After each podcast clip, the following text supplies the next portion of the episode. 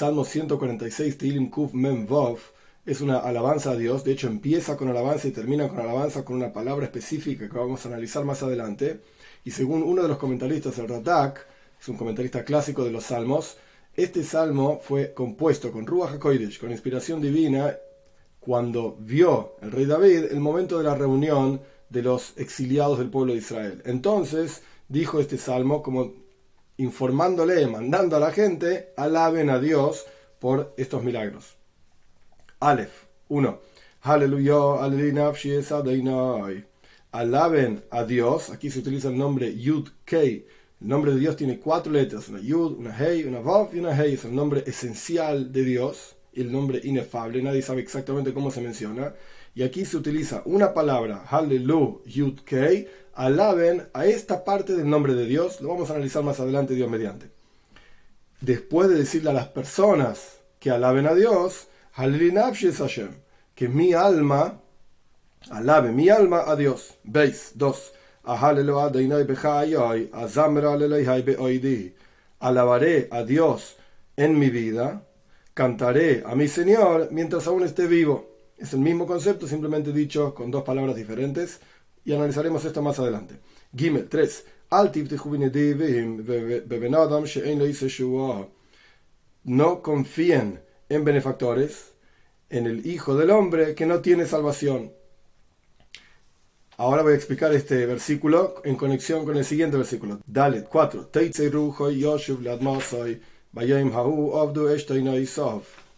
Sale su espíritu, es decir, fallece. Yoshuv se retorna a su tierra. En aquel día se pierden sus pensamientos, sus planes. ¿Cuál es la conexión entre el tercer versículo y el cuarto? El tercer versículo dice no confíen en los benefactores. Y el Salmo explica dos razones por las cuales no se deben confiar en benefactores, en personas. Punto número uno, Adam, porque es un ser humano. Y el ser humano no tiene la salvación. Es Dios quien tiene la absoluta salvación, la bondad y que tiene la capacidad de darnos cualquier cosa que le pidamos, etc. Esto es, por un lado, la razón por la cual no hay que confiar en benefactores, porque son seres humanos por segundo, en segundo caso, incluso si tiene algún tipo de salvación, versículo número 4, Teitze Rujo, en cuanto fallece, ya no tiene más salvación. Es decir, su salvación es constante, eterna, y por lo tanto no es seguro. Entonces no hay que confiar en los benefactores. De vuelta, ni porque son seres humanos, y punto número, y automáticamente no tienen salvación, y punto número 2, porque fallecen y su salvación no es eterna. Hey, 5. Dicho es aquella persona que el Dios de Jacob está en su ayuda, su confianza, su esperanza está sobre Dios, su Señor. Porque justamente menciona el Dios de Jacob no el Dios de Abraham el Dios de Israel. Y la idea es la siguiente: así como Jacob se escapó de su casa, en Parshas Vayetz en la Toira, en el primer libro de la Toira, el Sefer Breishis, Jacob se escapa de su casa porque su hermano lo quería matar, se fue a Harán, etc. Y Jacob confió y apoyó, se apoyó en Dios de que lo iba a hacer retornar a su tierra. Como explica la Parsha ampliamente, una promesa que hace Jacob, que si Dios lo hace, le le da le da comida para comer, Beglil Boish, vestido, ropa para vestirse, etc. Y lo hace retornar a la casa de su padre, entonces lo va a tener como su Señor. De la misma manera, el pueblo de Israel en el Golos, en el exilio, confiamos en Dios, nos apoyamos en Él, de que vamos a retornar efectivamente a la tierra de Israel con la venida de Mashiach pronto en nuestros días. Entonces, así como Dios cumplió su promesa para Jacob, Él va a cumplir su promesa para todo el resto del pueblo de Israel. Vov 6.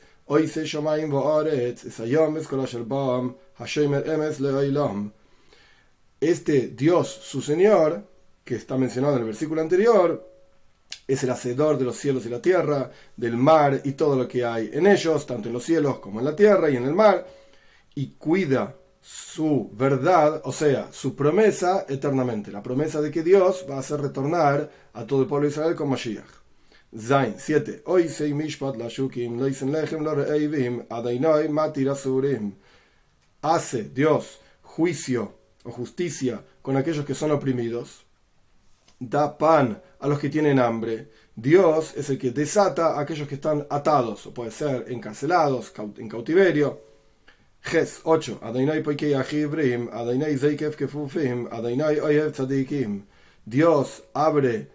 a los ciegos, literalmente, es decir, abre los ojos de aquellos que no ven.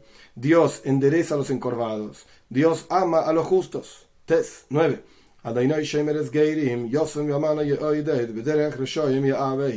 Dios cuida a los conversos o a los extraños, a los huérfanos, al huérfano y a la viuda apoya, y el camino de los malvados tuerce. Yud 10.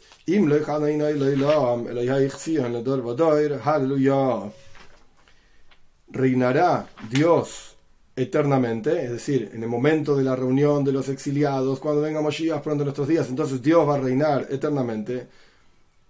El Dios de Tzion, que Tzion aquí hace referencia a Jerusalén, a la ciudad de Jerusalén, donde está el Beis Hamikdash, el templo, generación tras generación, alaben a Dios. Como dijimos anteriormente, el salmo comienza con una alabanza y termina con una alabanza, por así decir, es toda una alabanza entera. Y la idea de esta palabra, Hallelu Yud es, la traducción literal es alaben a Dios. Es un mandato, una orden que uno le está dando a otra persona, alaben a Dios. Pero la idea acá es, Hallelu tiene dos, dos explicaciones, la palabra Hallelu. Por un lado es alaben, y por el otro lado es or, luz, revelación. Es decir, en el momento en que hay una alabanza a Dios, hay una revelación de la presencia de Dios. ¿Por qué? Porque cuando una persona alaba a Dios, la persona está siendo consciente en ese momento que tal o cual asunto que ocurre en su vida es gracias a Dios. Entonces el momento de la alabanza revela la presencia de Dios aquí abajo en la vida personal de la persona. Y en este caso está diciendo Hallelu Yudkei, alaben a Dios, las demás personas también revelen la presencia de Dios. Dense cuenta, en el contexto del Salmo, que el momento de la reunión de los exiliados del pueblo de Israel con la venida de Moshiach pronto en nuestros días es motivo de alabanza a Dios, es por, por causa de Dios, literalmente, es decir, tiene que ser de acuerdo a la voluntad divina, en el momento en que Dios quiere, en la forma en que Dios quiere, y así sucesivamente. Uno de los ejemplos que se trae en el pensamiento hasídico para entender qué significa Hallelujah por qué una alabanza es un momento de revelación, es como una persona que está profundamente estudiando un asunto y está abstraído del resto del mundo, está metido en sus cosas de vuelta, pensando una cosa con extremada profundidad y mucha elevación, etc., cuando se alaba a esta persona, entonces esta persona se vuelve, por así decir, retorna desde su profundidad y su abstracción en la que estaba metido para mostrar parte de su sabiduría o aquello que estaba estudiando o aquello que le preguntaron, etc. También vemos lo mismo en el Zayar. Cuando a Rabbi Shimon Ben Yochai se lo alaba de una manera determinada, entonces él empieza a dar una clase. Y este es el concepto de Hallelu con estas dos explicaciones. Por un lado es una alabanza, pero esa alabanza genera una revelación. Entonces el versículo dice Hallelu Yud Kei. ¿Por qué utiliza estas dos letras del nombre de Dios? Como dijimos antes, el nombre de Dios tiene cuatro letras, el nombre inefable, Yud Kei Vav Kei. ¿Por qué justamente estas dos letras? Porque es el concepto de que de estas dos letras proviene toda la revelación del resto de las cosas.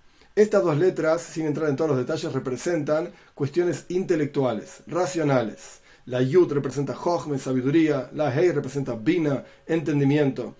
Cuando hay una revelación y una proyección de la sabiduría y el entendimiento por sobre las emociones, entonces hay una revelación de la persona.